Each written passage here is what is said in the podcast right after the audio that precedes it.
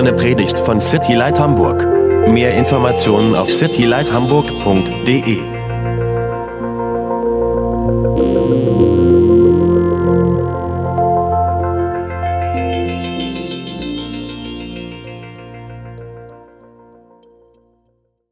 Ihr könnt eure Bibeln aufschlagen in Hebräer Kapitel 11. Hebräer Kapitel 11 ist das Kapitel, ähm, was ich gewählt habe, ähm, ja, was wirklich Gott für mich auch ausgewählt hat, ähm, um es mit euch anzugucken, wenn, wenn ich mal die Gelegenheit bekomme, hier zu predigen. Ähm, Hebräer 11 ist ein Kapitel, ähm, in dem es um den Glauben geht. Wir haben uns schon zweimal dieses Kapitel zusammen angeguckt. Ähm, um ganz genau zu sein, werden in Hebräer 11 verschiedene Leute aufgezählt, die Leben gelebt haben, die vom Glauben geprägt waren. Ähm, auf jeden Fall haben diese Leute, die wir in diesem Kapitel sehen, Erlebnisse gehabt, die viel Glauben vorausgesetzt haben. Und deshalb werden sie in diesem Kapitel erwähnt. Ähm, wir haben das ganz am Anfang in der allerersten Predigt ähm, erwähnt, dass oftmals dieses Kapitel als Hall of Faith, ähm, das heißt die, die Ruhmeshalle des Glaubens bezeichnet wird. Ähm, und wir haben gesagt, dass wir das nicht benutzen wollen, weil äh, diesen, diesen Namen, diese, diese Ruhmeshalle des Glaubens, weil wir auch gesehen haben, dass diese ganzen Leute, die wir hier aufgelistet sehen, auch Momente in ihrem Leben hatten, und diese Momente waren häufiger sogar als diese Ruhmesmomente des Glaubens, die hatten auch Momente, wo sie versagt haben. Wir sehen Leute, die genauso sind wie, wie du und ich. Die haben genauso ein Leben gelebt wie du und ich. Aber sie hatten diese kurzen Momente oder längere Momente des Glaubens. Und diese Momente des, des Glaubens bringen sie eben hier in diese Ruhmeshalle des Glaubens. Wir wollten dieses Wort nicht benutzen und stattdessen wollten wir, oder diese, diese Bezeichnung nicht benutzen, stattdessen wollten wir sagen, dass es hier um das Leben des Glaubens geht. Weil Glauben hat mit Leben zu tun. Glauben ist nicht eine einmalige Sache. Okay, ich brauche jetzt Glauben für diese Situation, damit ich da drüber komme.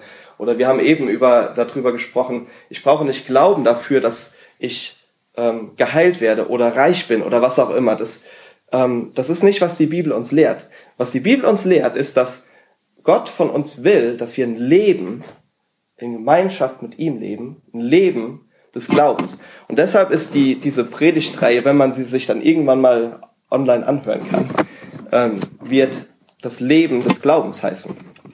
Weil genau darum geht es. Diese, dieses Kapitel wurde nicht geschrieben, um uns zu zeigen, wie schlecht wir sind oder wie klein wir sind und wie sehr wir doch versagen, sondern dieses Kapitel wurde geschrieben, um uns zu ermutigen darin, dass wir wissen können, dass diese ganzen Leute, die hier aufgeschrieben sind, genauso Leute sind wie du und ich, die genauso Probleme hatten mit ihrem Glauben, die genauso versagt haben in ihrem Leben mit Gott, genauso gesündigt haben. Wir haben uns letztes Mal ähm, das Leben von oder den Glaubensmoment von Abel angesehen. Abel war Keins Bruder. Ähm, und was wir letztes Mal gelernt haben, ist, dass Abel einer war, der angebetet hat. Es ging in dieser Geschichte um Glauben, der anbetet. Ich werde gleich noch ein bisschen mehr dazu sagen. Aber was wir uns heute angucken wollen, ist das Leben von Henoch. Ich weiß nicht, wie viele ihr von der Bibel kennt, aber Henoch ähm, war einer der, das werden wir gleich noch lesen, der mit Gott gegangen ist, mit Gott gewandelt ist, heißt es so schön im Bibeldeutsch. Der, ist, der hat ein Leben gelebt mit Gott. Und dann steht über Henoch, dass er entrückt wurde. Wir werden uns gleich noch mehr angucken, was das bedeutet. Aber Gott hat ihn von der Erde weggenommen, ohne dass er jemals gestorben ist und in die Gemeinschaft mit ihm gebracht. Und das ist Henoch. Das ist die Geschichte, die wir uns heute angucken wollen. Abel war Glaube, der anbetet. Und Henoch habe ich genannt Glaube, der lebt. Weil das ist genau das, glaube ich, was Gott heute zu, also mir auf jeden Fall gesagt hat und zu mir gesprochen hat. Ähm, und ich glaube, darum soll es heute in der Predigt gehen. Man kann sehr diese, dieses Leben von Henoch in sehr viele verschiedene Richtungen drehen und wenden. Ähm, aber ich glaube, dass das, was ich heute machen möchte, und ich glaube auch das, was Gott für uns heute hat, ist, dass es darum geht, Glauben zu leben. Also, was wissen wir über Henoch? Lass uns das mal lesen, was über Henoch geschrieben ist, in ähm, Hebräer 11, Vers 5. Da steht, durch Glauben wurde Henoch entrückt, so dass er den Tod nicht sah und er wurde nicht mehr gefunden, weil Gott ihn entrückt hatte. Denn vor seiner Entrückung wurde ihm das Zeugnis gegeben, dass er Gott wohlgefallen hatte. Also nicht sehr viel, was wir über diesen Menschen, über diesen Typ Henoch erfahren hier in diesem, in diesem Kapitel.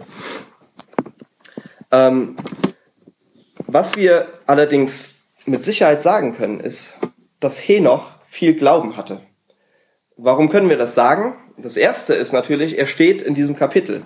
Er steht in dem Kapitel, wo es um Glauben geht, um Beispiele des Glaubens. Also Henoch wird hier erwähnt mit diesen paar ähm, Worten, die hier nur über ihn verwendet werden. Und uns wird gesagt, dass er ein Mann des Glaubens war. Einfach nur, weil er in diesem Kapitel steht. Aber was sehen wir noch? Hier steht, er gefiel Gott wohl. Das, das sehen wir am Ende des Verses von Vers 5. Ähm, denn vor seiner Entrückung wurde ihm das Zeugnis gegeben, dass er Gott wohlgefallen hatte. Und was hat das mit Glauben zu tun? Warum wissen wir, dass, weil er Gott wohlgefallen hat, dass er Glauben hatte? Das sehen wir in Vers 6 dann, direkt im Anschluss. Denn ohne Glauben aber ist es unmöglich, ihm wohlzugefallen. Denn wer zu Gott kommt, muss glauben, dass er ist und dass er die belohnen wird, welche ihn suchen. Also Henoch, wir wissen über Henoch, dass er großen Glauben hatte, weil er Gott wohlgefallen hatte. Und das wissen wir, weil dann Vers 6 sagt, dass ohne Glauben es unmöglich ist, Gott wohlzugefallen. Das heißt, wir wissen, dass er eine innige Beziehung mit Gott hatte. Aber diese ganzen Leute, die hier aufgeschrieben sind, das sind, ähm, das sind Beispiele aus dem Alten Testament. Das sind Leute, die im Alten, äh, im Alten Testament gelebt haben, zu der Zeit des Alten Testaments, und die äh, über die was aufgeschrieben wurde im Alten Testament. Viele davon ähm, finden wir im äh, ersten Buch Mose.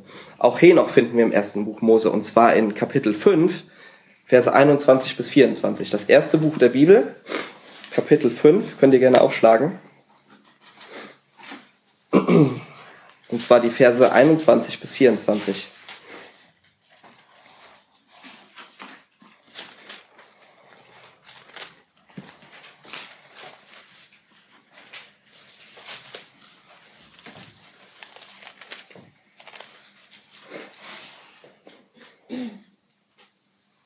Und hier sehen wir über Henoch.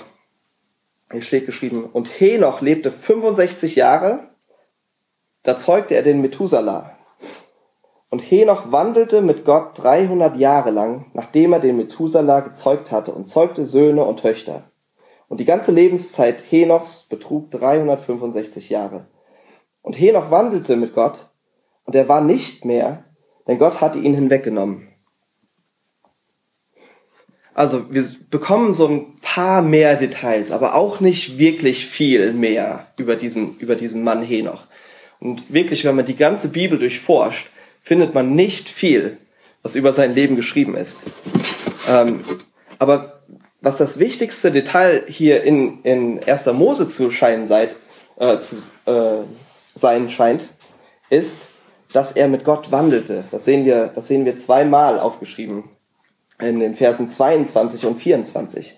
Und Henoch wandelte mit Gott. Und dann später sehen wir das, ähm, und später in Vers 24 sehen wir nochmal, und Henoch wandelte mit Gott. Oder zuerst wandelte er mit Gott 300 Jahre lang. Das scheint eine Sache zu sein, die, ähm, die sehr wichtig ist, weil sie in diesen paar Versen zweimal erwähnt wird. Aber was können wir aus diesem wandelte mit Gott, was ja so ein althergebrachtes Wort irgendwie ist, was können wir daraus über Glauben lernen? Weil wir wollen ja, heute ist ja unser Ziel, etwas über Glauben zu lernen. Ähm, das Wort wandeln habe ich jetzt einfach mal frei übersetzt mit gehen. Ähm, weil ich glaube, das, das hat sehr viel damit zu tun. Also wandeln ist ja eben so ein alt, altdeutsches Wort. Ähm, es gibt sogar, glaube ich, moderne Bibelübersetzungen, ich weiß nicht, was eure Bibel sagt, die das auch mit gehen übersetzen. Und hier noch ging mit Gott.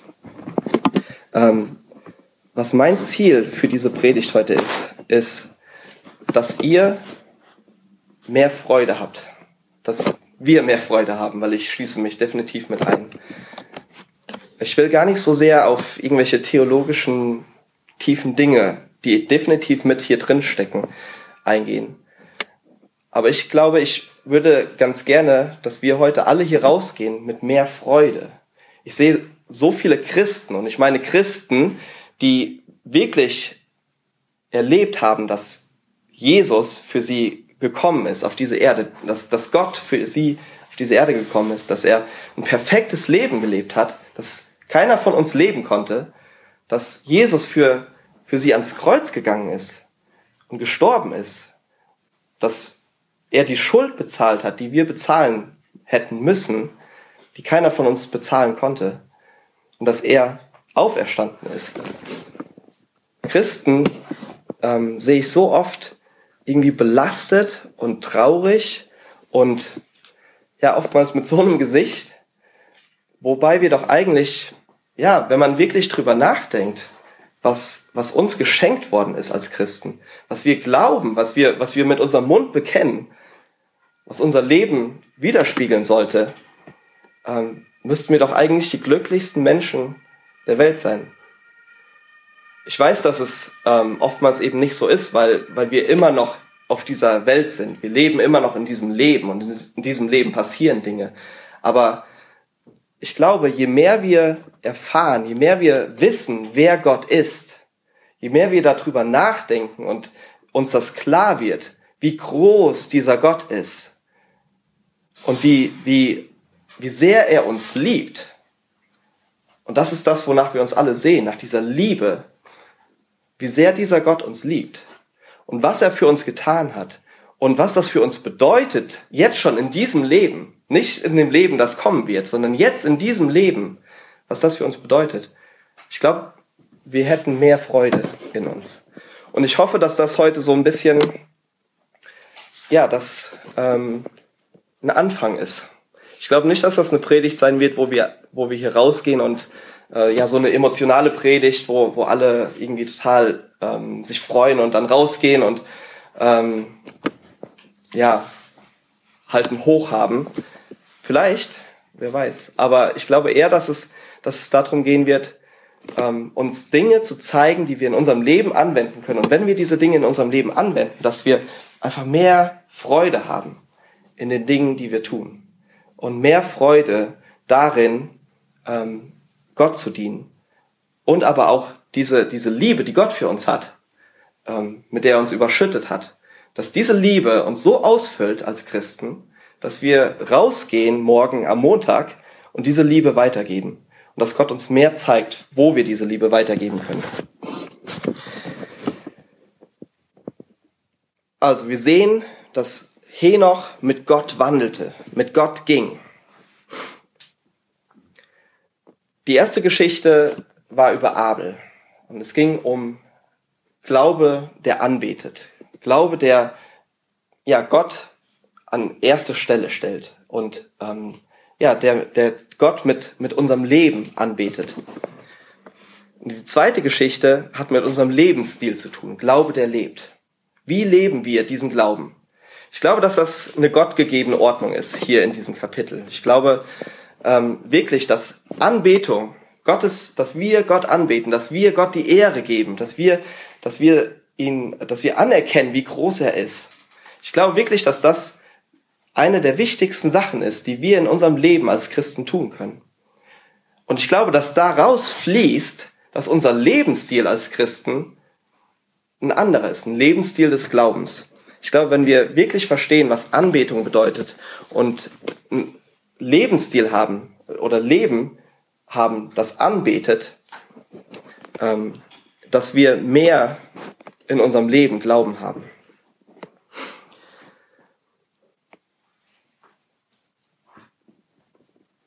Natürlich ist es auch umgekehrt. Ähm, wenn wir mehr Glauben in unserem Leben haben, wenn wir ein Lebensstil haben, der einfach mehr glaubt, freudiger ist, dann werden wir auch mehr anbeten. Aber ich glaube trotzdem, dass ähm, das hier so aufgeschrieben ist aus gutem Grund, dass, dass zuerst die Anbetung kommt und dann kommt das tägliche Leben. Und wir treffen uns sonntags, um gemeinsam Anbetung zu machen, gemeinsam anzubeten. Aber morgen sind wir alle in verschiedenen Teilen der Stadt. Ähm, ihr kommt aus, ihr, ihr fahrt teilweise, ähm, ich weiß nicht, wie lange ihr fahrt, aber ich glaube 45 Minuten oder was, um hier zusammenzukommen. Und es geht nicht um die Gemeinde, in der wir zusammenkommen. Den, es geht nicht um den Ort. Es geht um die Gemeinschaft, die wir als Christen vor unserem Gott haben, dass wir gemeinsam ihn anbeten. Aber ich glaube, dass das eine Vorbereitung ist auf das, was morgen kommt. Und was, das, was am Dienstag kommt und am Mittwoch und am Donnerstag dass wir gemeinsam zusammenkommen, um gemeinsam vor unserem Gott ihn anzubeten, damit wir unser Leben mit Glauben leben können.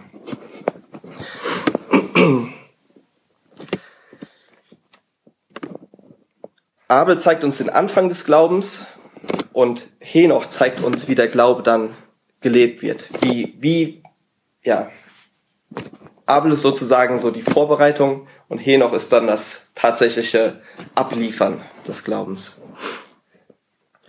Ähm, wenn wir wenn wir darüber sprechen, dass Henoch wandelte mit Gott, dann müssen wir uns fragen, warum ist es denn so extrem wichtig hier, dass er, dass das zweimal erwähnt wird, dass Henoch wandelte? Und was bringt ihn in diese, in diese, ähm, in dieses Kapitel Hebräer 11 mit all diesen anderen Glaubenshelden, mit all diesen anderen Leuten, die, die für ihren Glauben hier ge geehrt werden?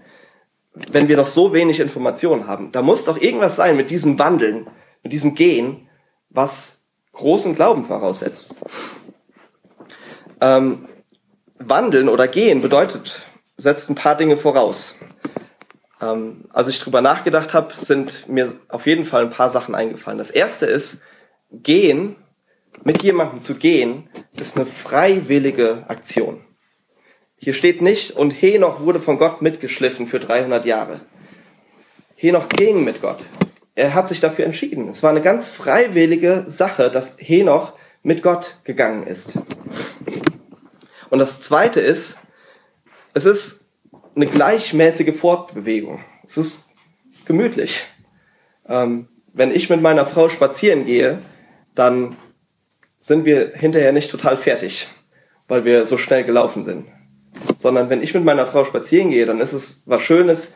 Wir gehen in eine Richtung gemeinsam, aber es ist eine gleichmäßige Fortbewegung und es ist eine gemütliche Sache. Es ist kein Rennen. Wir, hier steht nicht und, und Henoch rannte den Lauf. Ähm, oder ähm, es ist auch kein, ich fange schnell an zu laufen und höre dann schnell wieder auf zu laufen, weil ich einfach nicht mehr kann sondern es ist eine Sache, die einfach äh, stetig ist und stetig nach vorne geht. Aber ähm, gehen setzt jetzt nicht unbedingt voraus, dass es, dass es extrem anstrengend ist. Ähm, und diese Sachen hier haben mit Innigkeit zu tun. Die haben was mit einer Beziehung zu tun. Ich gehe mit jemandem, ich gehe mit jemandem spazieren, weil ich eine Beziehung mit dieser Person habe. Das heißt, ich gehe mit meiner Frau spazieren ähm, und wir machen das sehr selten, weil wir kleine Kinder haben. Jetzt etwas häufiger, weil unsere Jüngste seit dieser Woche im Kindergarten ist. Ähm, da kann man dann morgens mal spazieren gehen. Das ist was ganz Neues für uns. Aber wir wissen das jetzt un unheimlich mehr zu schätzen, weil wir es einfach lange nicht hatten. Das, aber, ähm, und man weiß das dann zu schätzen, weil es so eine Innigkeit baut auch. Man, man unterhält sich, man guckt eben nicht auf sein Handy die ganze Zeit. Ich meine, mittlerweile gucken Leute leider selbst beim Spazierengehen auf ihr Handy. Ähm, wir versuchen es eben nicht zu machen. Aber es, es setzt diese Innigkeit voraus, mit jemandem zu gehen. Diese Beziehung. Und wann immer von Gott oder von mit Gott wandeln die Rede ist, dieses Wort wird häufiger oder diese Redewendung wird häufiger in 1. Mose gebraucht, dann sehen wir, dass es, dass es um eine Beziehung mit Gott geht. Abraham wandelte mit Gott. Noah wandelte mit Gott. Es sind immer diese, ist immer diese Redewendung, die in 1. Mose gebraucht wird. Und es spricht immer von einer Beziehung, die diese Person mit ihrem Gott hat. Ein Leben, das sie mit ihm lebt. Und wir sehen in Hebräer 11, in Vers 5, dass mit ihm zu wandeln ihm gefällt. Gott gefällt es, wenn wir mit ihm gehen. Wenn Henoch mit ihm geht, das gefällt Gott. Es wohl gefällt Gott. Das ist auch nochmal so ein altes Wort. Und warum gefällt es Gott? Warum gefällt Gott, dass Henoch mit ihm gegangen ist? Aus folgenden Gründen. Weil mit jemandem zu gehen eben diese Gemeinschaft voraussetzt. Und zwar diese Gemeinschaft auf verschiedenen Ebenen. Es ist nicht nur irgendwie, dass ich ja mit meiner Frau ich liebe meine Frau und deshalb gehe ich mit ihr spazieren, sondern mit Gott zu wandeln, mit Gott zu gehen, setzt Gemeinschaft auf verschiedensten Ebenen voraus und äh, nicht nur Gemeinschaft, sondern Übereinstimmung auf verschiedenen Ebenen. Amos 3, Vers 3 sagt, müsst ihr nicht aufschlagen, können zwei Menschen miteinander losgehen, ohne sich abgesprochen zu haben? Können zwei Menschen miteinander losgehen, ohne sich abgesprochen zu haben? Eine Frage. Ähm, Amos gibt keine Antwort darauf, aber ich glaube, das ist eine rhetorische Frage, weil die Antwort ist klar. Ja, wir müssen uns abgesprochen haben, wir müssen Übereinkunft haben auf, über verschiedene Dinge, bevor wir losgehen können.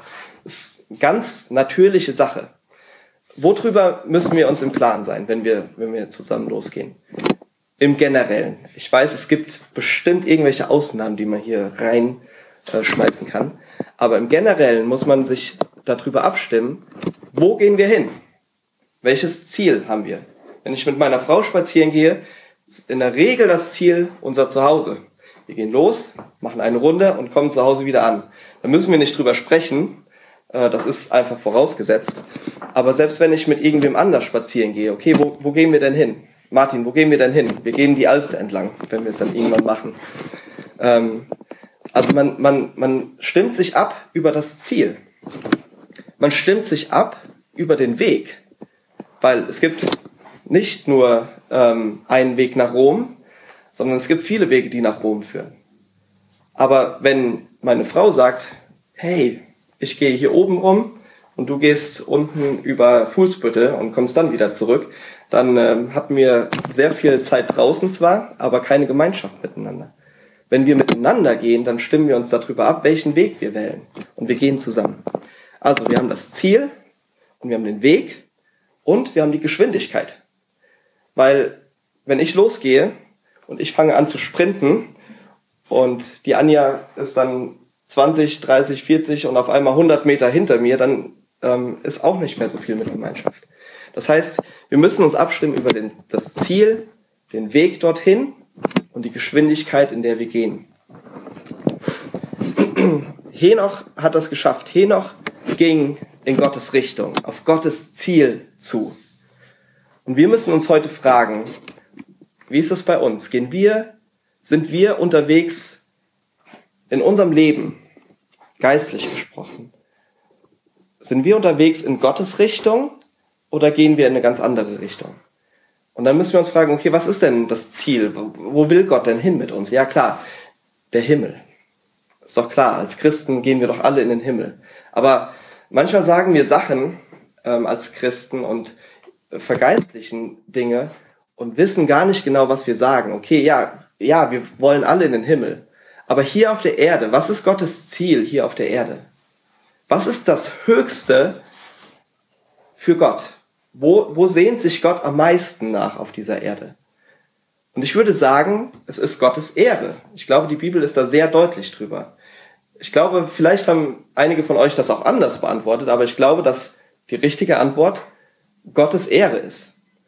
Und das ist ein Konzept, das schwer zu verstehen ist für uns als Menschen, weil wir mit unserem menschlichen Denken das nicht begreifen können, dass Gottes Ehre wichtiger ist als die Errettung der ganzen Menschheit oder ähm, ich oder was auch immer.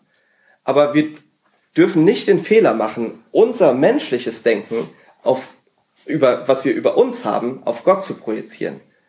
Wir, jeder Mensch sucht nach seiner eigenen Ehre. Äh, du suchst nach deiner eigenen Ehre, ich suche nach meiner eigenen Ehre. Das ist, ja, das ist bei uns so. Und das ist falsch für uns. Und deshalb ist es schwer für uns zu verstehen, dass wenn Gott nach, wenn Gott seine Ehre wichtig ist, dass er verherrlicht wird auf dieser Welt, dass das gut ist. Aber eigentlich, wenn wir drüber nachdenken wenn wir die Bibel lesen und sehen, wie, wie Gott ist, wer Gott ist, dann verstehen wir, dass Gottes Ehre tatsächlich das Beste ist, was auf dieser Welt geschehen kann, dass, dass er die Ehre bekommt. Das ist das Ziel, auf das Gott zusteuert. Und sein Königreich, das Reich Gottes, das Reich der Himmel, ist eine Sache mit allem, mit allem, was dazugehört, ist eine Sache, die ähm, da reinspielt, dass sein Königreich auf dieser Welt gebaut wird. Was bedeutet das? Ähm, dass die Charakteristiken des Reiches Gottes, äh, das ist ein, ein ganz anderes Thema, dass die Charakteristiken des Reiches Gottes ähm, hier auf dieser Welt mehr deutlich werden. Und ich glaube, eine große Sache ist, dass Liebe auf dieser Welt größer wird. Weil Gott ist Liebe. Und äh, wir haben uns auch eben darüber unterhalten. Ich glaube, dass, dass Liebe eine der wichtigsten Sachen ist, nach denen sich Menschen auf dieser Welt sehen. Egal, ob sie jetzt Christen sind oder keine Christen sind. Leute kennen oftmals keine richtige Liebe mehr. Wir haben das pervertiert oftmals in, unseren, in unserem Denken. Egal wo du hinguckst, ähm, siehst du wahre Liebe ähm, dargestellt. Und das stimmt nicht. Ich glaube, wahre Liebe ist bei Gott und ist selbstlos. Und, und diese Liebe, die haben wir. Wir sind ein Teil davon. Wir, wir haben ähm, schon Teile dieser Charakteristiken in uns. Und Gott hat sie uns gegeben. Und er will uns dafür ausrüsten, diese, diese Dinge in diese Welt hineinzutragen. Also das Ziel ist Gottes Ehre. Und einfach die Dinge, die mit, mit seinem Plan und seinem Charakter übereinstimmen. Dass Gottes Charakter, dass wir Gottes Charakter in diese Welt hineintragen, dass wir Gottes Charakter mehr durch uns, durch unser Leben ähm, ja, zeigen und deutlich machen. Das zweite ist, um zusammen zu gehen, musst du auf demselben Weg gehen wie der andere. Ähm, wie gesagt, man kann das Ziel auf verschiedensten Wegen erreichen. Aber da ist der Gemeinschaftsgedanke sofort aus dem Fenster. Ähm, man ist einfach nicht gemeinsam unterwegs, wenn man auf verschiedenen Wegen geht, auch wenn, auch wenn wir das Ziel erreichen. Vielleicht hat Gott einen speziellen Weg für dich, ähm, was auch immer das bedeutet für dich, eine bestimmte Sache oder was, und du wehrst dich dagegen und gehst eben einen anderen Weg. Wird Gott, wird Gott dann trotzdem seinen Weg gehen mit dir oder hofft, dass du irgendwie nachkommst? Ich glaube nicht. Ähm, ich glaube, dass Gott dir hinterhergeht. Ähm, die Bibel hat eine, eine Stelle im Alten Testament, wo, wo gesagt wird, ähm, ihr werdet eine Stimme hinter euch hören, die sagt, dies ist der Weg, auf dem geht. Und manchmal denke ich so, warum ist die Stimme hinter mir? Sollte Gott nicht eigentlich vor mir sein? Ähm, und manchmal habe ich schon gedacht, ich weiß nicht, ob das ähm, absolut wasserdicht ist, aber manchmal habe ich schon gedacht, vielleicht bin ich auch gerade vor Gott hergegangen oder gehe auf dem falschen Weg und Gott sagt mir, hey, das ist der Weg, auf dem geh. Also wir versuchen auf Gottes Weg zu gehen ähm, und nicht das Ziel auf einem anderen Weg zu erreichen. Und das tun wir auf verschiedene Arten und Weisen. Josua 1 Vers, 1, Vers 7 sagt, Sei du nur stark und sehr mutig und achte darauf, dass du nach dem ganzen Gesetz handelst, das dir mein Knecht Mose befohlen hat. Weiche nicht davon ab, weder zur rechten noch zur linken, damit du weise handelst überall, wo du hingehst. Also das Gesetz Gottes, das zeigt uns den Weg. Und das Gesetz Gottes ist Gottes Wort, seine, sein aufgeschriebenes Wort, die Bibel. Wenn wir danach leben, wenn wir nicht davon abweichen, egal was kommt, egal welche, ähm, welche neue Predigt hier oder was auch immer da, egal was kommt, wenn, wenn, wenn, wir, wenn wir das im Licht von Gottes Wort sehen und stimmt das mit Gottes Wort überein, dann werden wir von diesem Weg nicht abweichen. 2. Könige 22, Vers 2.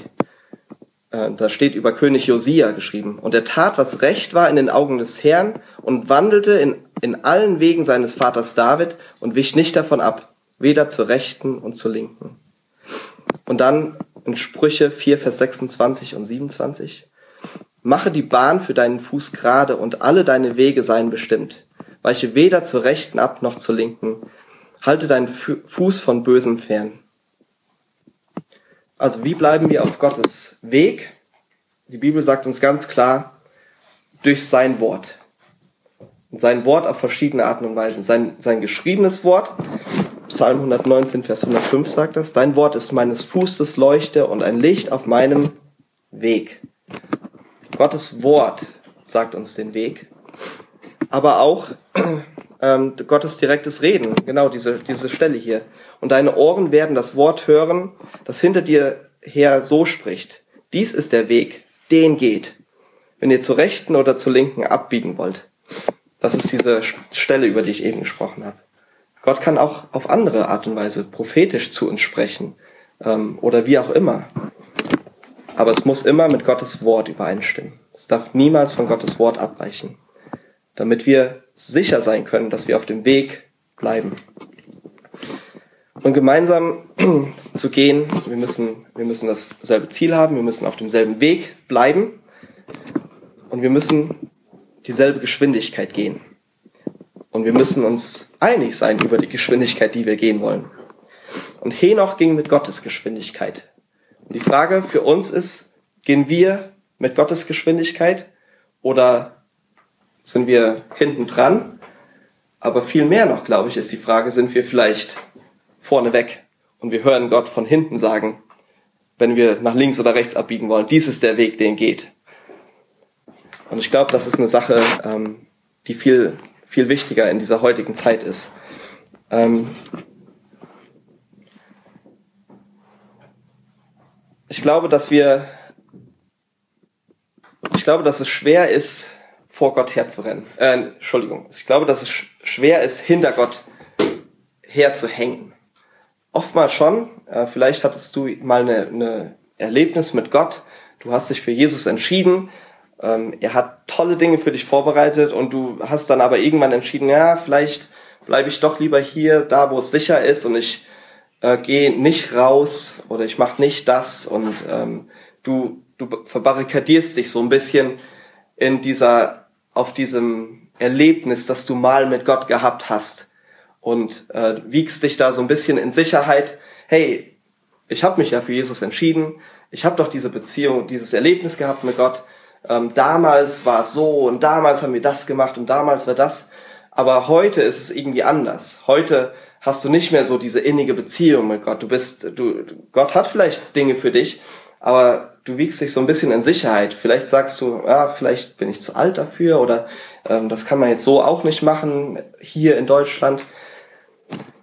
Vielleicht ist das dein Fall, aber ich glaube, dass oftmals wir vor Gott herrennen in so vielen Entscheidungen.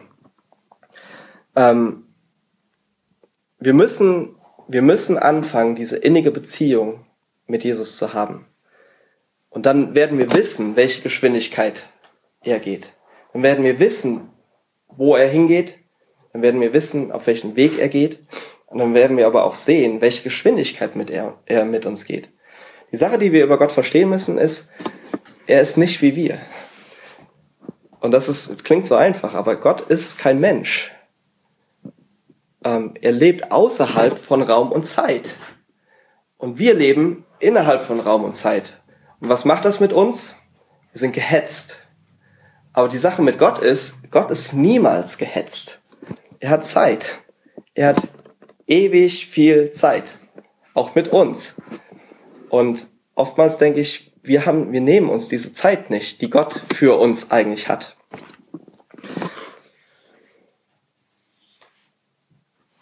es hat zu tun mit Durchhaltevermögen. Ähm, was wir sehen in, in, äh, in 1. Mose 5 ist, dass Henoch mit Gott wandelte. Und zwar, wie lange? 300 Jahre. Total krass. 300 Jahre. Ähm, Leute leben natürlich heute nicht mehr so lange. Ich will auch gar nicht. Ähm, es gibt Erklärungen, warum die Leute damals so lange gelebt haben. Das will ich jetzt nicht auspacken. ähm, ist, glaube ich, nicht so wichtig für diese Predigt heute. Aber er lebte 300 Jahre mit Gott. Das hat, das spricht von Durchhaltevermögen. Wir brauchen dieses Durchhaltevermögen. Die Sache ist, Henoch hat nicht immer so mit Gott gelebt. Wir lesen, dass er 65 Jahre war und dann Methuselah gezeugt hat. Und dann steht im nächsten Vers, danach wandelte Henoch mit Gott für 300 Jahre. Also er war 65 Jahre, hat er für sich selbst gelebt. 65 Jahre. Und danach hat er sich entschieden, hat sich umentschieden und hat gesagt, nein, nicht mehr, jetzt lebe ich für Gott. Und hat es durchgezogen bis zu seinem, nicht Tod, sondern zu seiner Entrückung. Für 300 Jahre. Aber 65 Jahre hat er für sich selbst gelebt. Das heißt, wenn du an diesem Punkt bist, du lebst für dich selbst, du hast dieses Erlebnis irgendwann mal gehabt und irgendwie ist es nicht mehr so, dann entscheide dich heute anders. Heute und halt es durch, zieh es durch. Das heißt nicht, dass du von heute an perfekt sein musst. Das werden wir gleich noch sehen.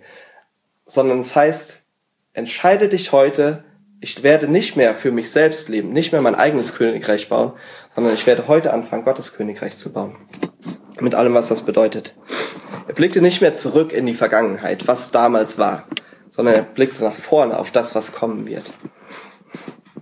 Und er hatte diese Gemeinschaft mit Gott. 300 Jahre lang.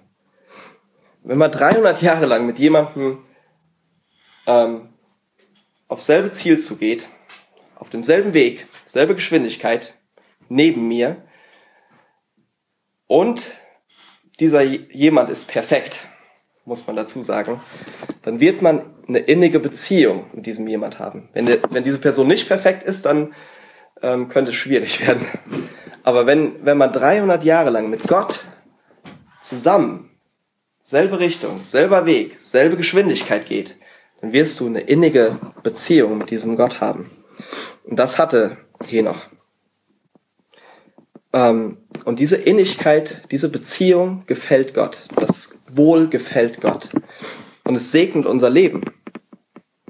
Und wir sehen in Hebräer 11, Vers 5, dass er dieses Zeugnis hatte, dass er Gott wohlgefallen hat. Und ich wünsche mir so sehr, dass wir dieses Zeugnis von Gott irgendwann haben. Wenn wir, wenn jemand an unserer, ähm, ja, was auch immer auf unserem Grabstein stehen wird oder wenn jemand auf unserer Beerdigung sprechen wird, dass über uns gesagt werden kann, er gefiel oder sie gefiel Gott wohl.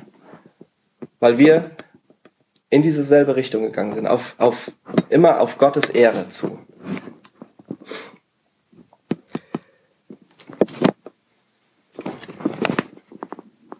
Ähm, die Sache ist aber auch, ja, wie ich eben gesagt habe, wir sind oftmals so, wir beladen uns mit so vielen Dingen in unserem Leben als Christen. Es gibt so viele gute Dinge, die wir tun können. Denk einfach mal nur darüber nach, mit wem du dich schon ewig mal treffen wolltest und du schaffst es nicht. Oder was du schon ewig mal machen wolltest oder die Predigt, die du dir schon ewig mal anhören wolltest oder äh, der Missionseinsatz, wo du ewig schon mal hingehen wolltest oder was auch immer es sein mag. Es gibt so viele Dinge. Oder denk drüber nach, wie viele Leute du kennst, die Jesus nicht kennen. Einfach in deinem Umfeld. Denk mal wirklich kurz darüber nach. Wie viele Leute kennst du, kommen die jetzt sofort in den Sinn, in deinem direkten Umfeld, die Jesus nicht kennen? Ist unglaublich. Wenn, wenn mal kurz drüber nachdenken, was noch viel krasser ist, dich mal hinzusetzen und mal anzufangen aufzuschreiben. Wer kennt Jesus nicht? Und die Bibel sagt uns, dass es Gottes Wille ist, dass alle ihn kennenlernen. Das heißt, bin ich jetzt dafür verantwortlich, dass all meine Freunde Jesus kennenlernen, dass all die um mich herum Jesus kennenlernen? Bin ich dafür verantwortlich, dass all diese Beziehungen, die ich führen möchte, diese Freundschaften, die ich pflegen will, dass all diese ähm, Predigten, die ich mir anhören will, dass ich die höre, dass all diese Bibelstellen, die ich mir mal durchlesen wollte oder das Thema, was ich mal ähm, studieren wollte in der Bibel, dass ich das auch mache. Es gibt so viele gute Sachen. Aber die Frage ist, was hat Gott für uns? Und das ist eine super wichtige Frage, weil es ist total leicht in dieser Welt, äh, besonders mit dem hier und dem hier Und dem da sich so ablenken zu lassen von dem, was Gott für uns hat, aber auch ähm, sich gute Sachen ähm, direkt ins Wohnzimmer zu holen. Es gibt ja auch, es gibt ja auch gute Sachen, die mit Technologie passieren. Definitiv. Ähm, WhatsApp ist total gut. Wir haben uns jetzt neulich darüber unterhalten. Sollten wir WhatsApp deinstallieren? Ja, es ist natürlich eine große Ablenkung, aber auf der anderen Seite, wie viele gute Beziehungen pflegen wir durch WhatsApp? Ähm, und das ist immer diese Frage. Die Frage ist, oder die Aufgabe für uns ist, uns nicht von den Möglichkeiten, die wir haben, leiten zu lassen, sondern von dem leiten zu lassen, was Gott für uns hat. Und Jesus ist ein tolles Beispiel für uns. Jesus hat sich niemals von den Möglichkeiten leiten lassen, sondern er hat sich immer von dem leiten lassen, was Gott für ihn hat. Denkt mal an den, an den Teich von Bethesda. Kennt ihr jemand die Geschichte? Teich von Bethesda war in Jerusalem, Altstadt Jerusalem, kann man heute noch hingehen. Äh, man geht so Treppen runter und dann ist da dieses, ja, so ein bisschen so ein Gewölbe und dann ist da eben dieser, ja, das sieht nicht aus wie ein Teich, das ist tatsächlich eingemauert. Ähm, aber da war Wasser drin, so eine Zisterne, wo, wo, die, wo die Juden damals ihr Wasser herbezogen haben teilweise. Und an dieser Zisterne lagen hunderte, tausende von Kranken, die darauf gewartet haben, weil es eine Legende gab, dass wenn sich das Wasser bewegt, der Erste, der in dieses Wasser reinspringt, wird geheilt. Das war die Legende. Tausende von Leuten lagen da. Leprakranke, Lahme, die lagen alle an diesem, an diesem ähm, Teich oder an dieser Zisterne und haben darauf gewartet, dass der Engel des Herrn kommt und das Wasser bewegt. Ich weiß nicht, ob da tatsächlich mal was passiert ist. Auf jeden Fall, Jesus kommt in diese Szene rein. Er kommt, er geht diese Treppen runter. Ich bin die selber schon runtergegangen. Man muss sich das irgendwie vorstellen. Tausende von Leuten dort. Was macht Jesus? Heilt alle. Nee. Ähm, eigentlich nicht. Er heilt genau eine Person dort. Den einen Lahmen heilt Jesus. Und für mich, ich habe mich gefragt, ähm, warum heilt Jesus nicht alle? Wäre es gut gewesen, dass Jesus alle geheilt hätte? Im menschlichen Denken, ja, klar. Aber Jesus hat eben nicht alle geheilt, sondern er hat diese eine Person geheilt. Unter den Hunderten, sagen wir jetzt einfach mal, von guten Möglichkeiten wusste Jesus, das ist die Möglichkeit, die Gott jetzt in diesem Moment für mich hat. Warum wird uns nicht gesagt? Wir, wir, wir bekommen diese Antwort nicht. Aber dennoch sehen wir, Jesus hat anders reagiert. Es gibt noch andere Geschichten, die ähnlich sind die Möglichkeiten für Jesus. Er war Gottes Sohn. Er hatte immer noch Allmacht. Er konnte alles. Aber Jesus hat sich dafür entschieden, sich von Gott leiten zu lassen in den Möglichkeiten, die er genutzt hat. Es gibt hunderte von guten Möglichkeiten, die wir als Gemeinde tun können. Es gibt hunderte von guten Möglichkeiten, die wir in unserem Leben tun können, die ihr tun könnt, wo ihr euch einbringen könnt, wo ihr mehr das machen könnt, mehr das und mehr das und mehr das. Und irgendwann ist das, wird das nicht mehr zu einem Spazierengehen, sondern es wird dann zu einem Rennen. Weil wir anfangen zu rennen, weil wir es einfach, anders nicht mehr schaffen. Das ist nicht nur im Christenleben so, das ist generell im Leben so. Ähm, was, was Technologie uns bietet, ist ein, ein Wettlauf bis zum Lebensende. So, wir können, wir können alles innerhalb von Sekunden erledigen. Aber irgendwann wird es zu viel und irgendwann kommt dann das Burnout. Das ist eine Krankheit der Moderne. Und ich will nicht, dass wir als Christen so, als, als City Light Hamburg, ich will nicht, dass wir, ich und ihr, dass wir irgendwann ähm, uns krank schreiben lassen müssen mit Burnout.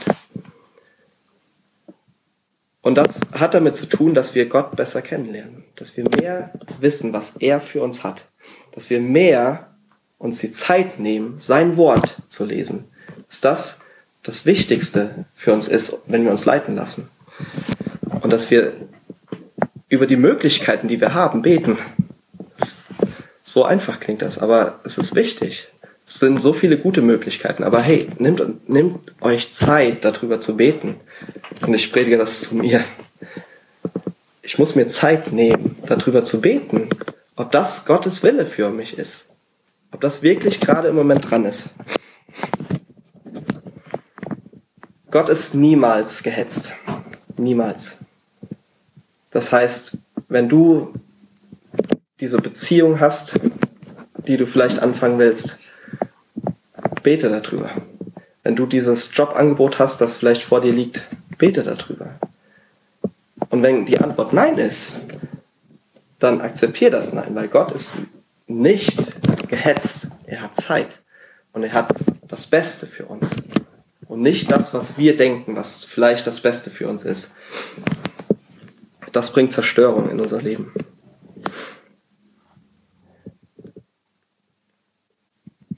Eine Erklärung, warum unser, warum unser Glaube ähm, oftmals schwach ist und wir so oft hinfallen, ist, weil wir, weil wir verwechseln, dass wir, wir glauben, dass unsere Freude aus Gehorsam kommt.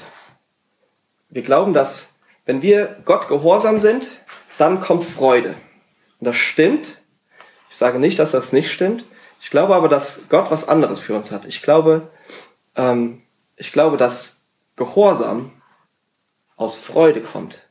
Wenn wir wirklich verstehen, wer Gott ist, was Gott getan hat, was Jesus für uns getan hat, wenn wir wirklich verstehen, was wir haben, was wir jetzt schon besitzen als Kinder Gottes, nicht das, was kommen wird, das ist auch eine Sache. Nicht das, was im Himmel sein wird, sondern das, was, was, was bedeutet das denn?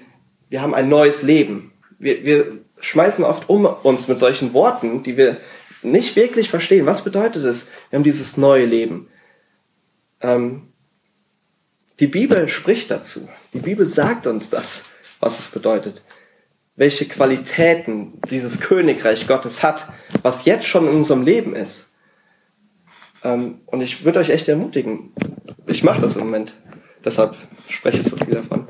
Ich lese nochmal die ähm, Evangelien und die Apostelgeschichte und ich schreibe mir raus, was sagt Gottes Wort, was sagt Jesus über das Königreich Gottes. Und es ist total unglaublich, wie viel Jesus über das Königreich Gottes spricht, welche Qualitäten das Königreich Gottes hat. Ähm, wenn ihr irgendwann mal Zeit habt, ähm, würde ich euch das ans Herz legen, das zu machen. Betet darüber ob ihr das machen sollt. Aber was heißt das, neues Leben zu haben?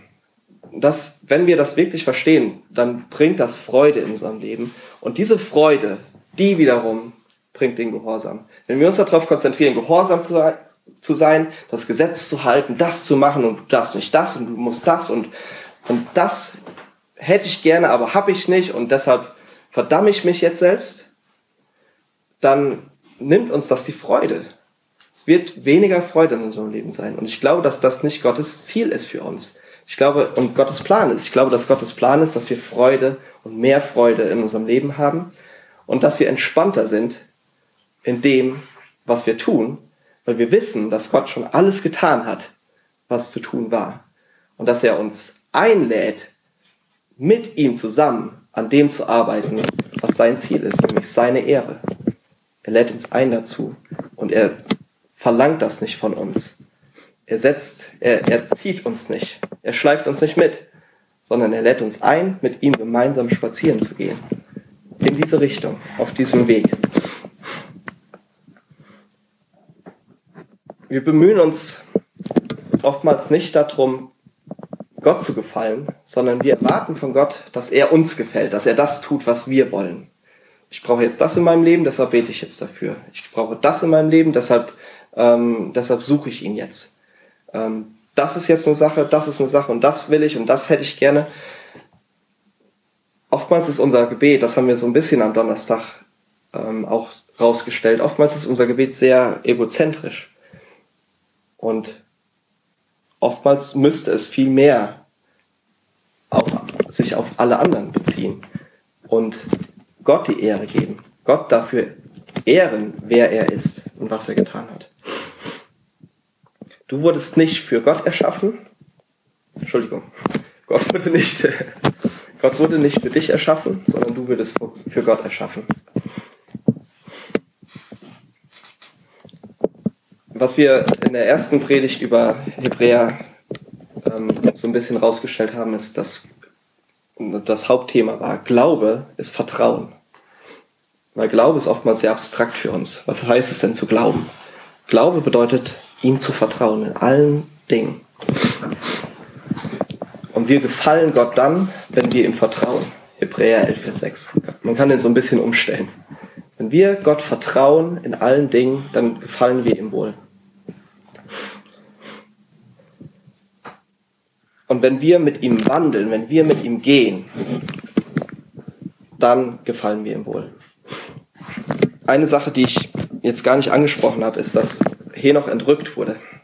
Ähm, und das ist das theologische, ähm, die theologische Richtung, in die ich, in die man das Ganze auch noch hätte bringen können. Ich hatte nicht das Gefühl, dass es für heute dran ist. Ähm, es ist ein definitiver Fakt, dass Gott uns verspricht, dass eine ganze Generation nicht sterben wird, sondern entrückt sein wird. Äh, wir werden bestimmt an dieses Thema kommen, irgendwann. Wenn ihr Fragen dazu habt, könnt ihr mich gerne fragen. Oder den Joey, wenn er wieder da ist. Oder irgendeinen äh, von den Leitern hier. Aber was ich dazu sagen will, ist, oftmals haben wir das Gefühl, dass wir bloß raus wollen hier. Irgendwie, mir geht's oftmals so. Ich, ich denke so, ah, ja, wenn ich, wenn ich einfach nur jetzt im Himmel sein könnte. So.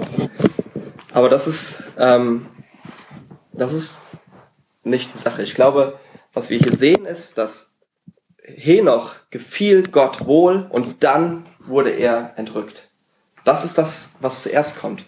Es geht darum, zuerst Gott wohl zu gefallen, zuerst mit Gott zu gehen und dann kommt der Rest. Nicht, dass ich glaube, dass jetzt irgendjemand, ein Individuum hier nochmal entrückt wird. Wenn, dann passiert das generell. Aber dann kommt der Rest, den Gott für uns hat. Die Ewigkeit. Vielleicht sagst du auch, dass es einfach war für Henoch mit Gott zu gehen oder einfacher für Henoch mit Gott zu, zu wandeln für 300 Jahre, weil er keinen Fernseher hatte oder er hatte kein Internet und er hatte ähm, all diese Versuchungen um ihn herum nicht. Aber das glaube ich nicht. Ich glaube nicht, dass wir das aus dem Kontext rausreißen dürfen, weil wir sehen ganz klar in der Bibel, dass ähm, Henoch lebte vor der Flut.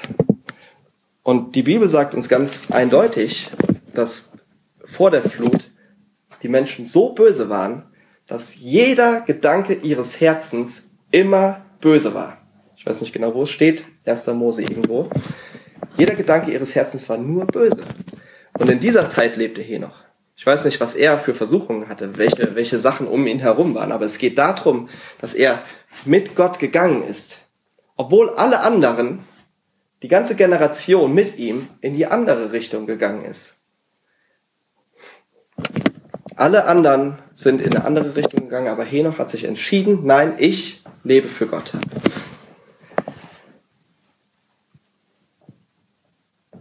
Es geht um diesen, ähm, es geht um diesen Lebensstil, den wir, den wir leben sollen.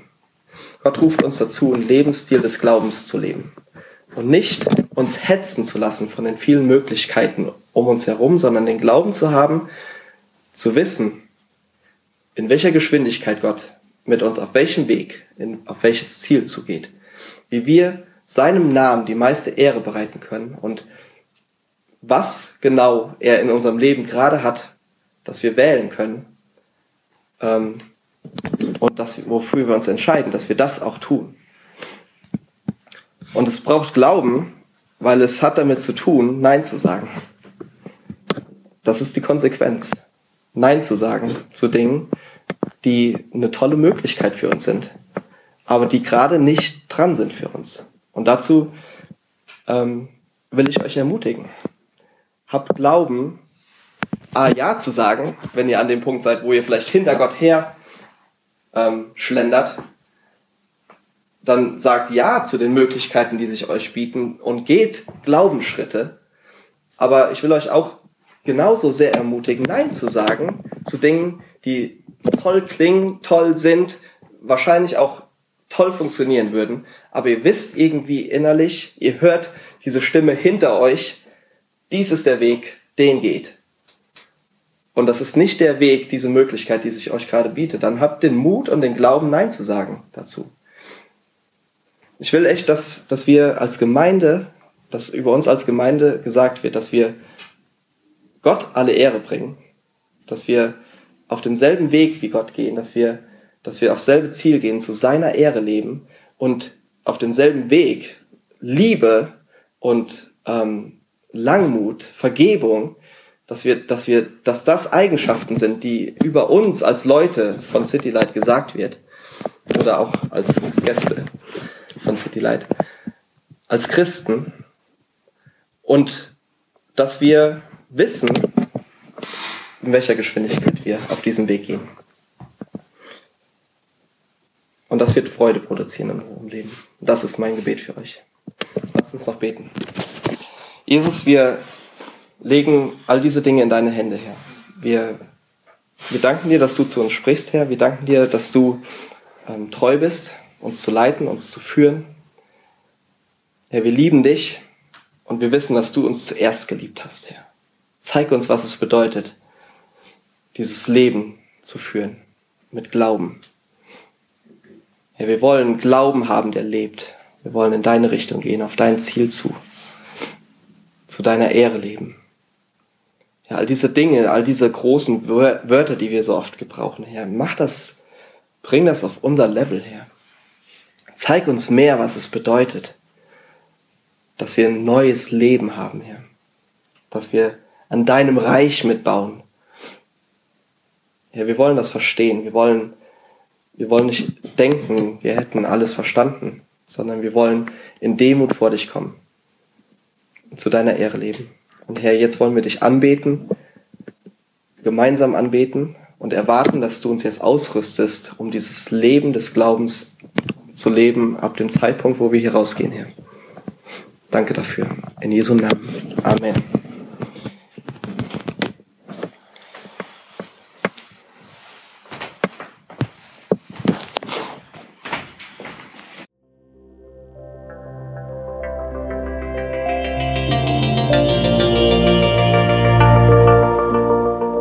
Besuch uns auf www.citylighthamburg.de.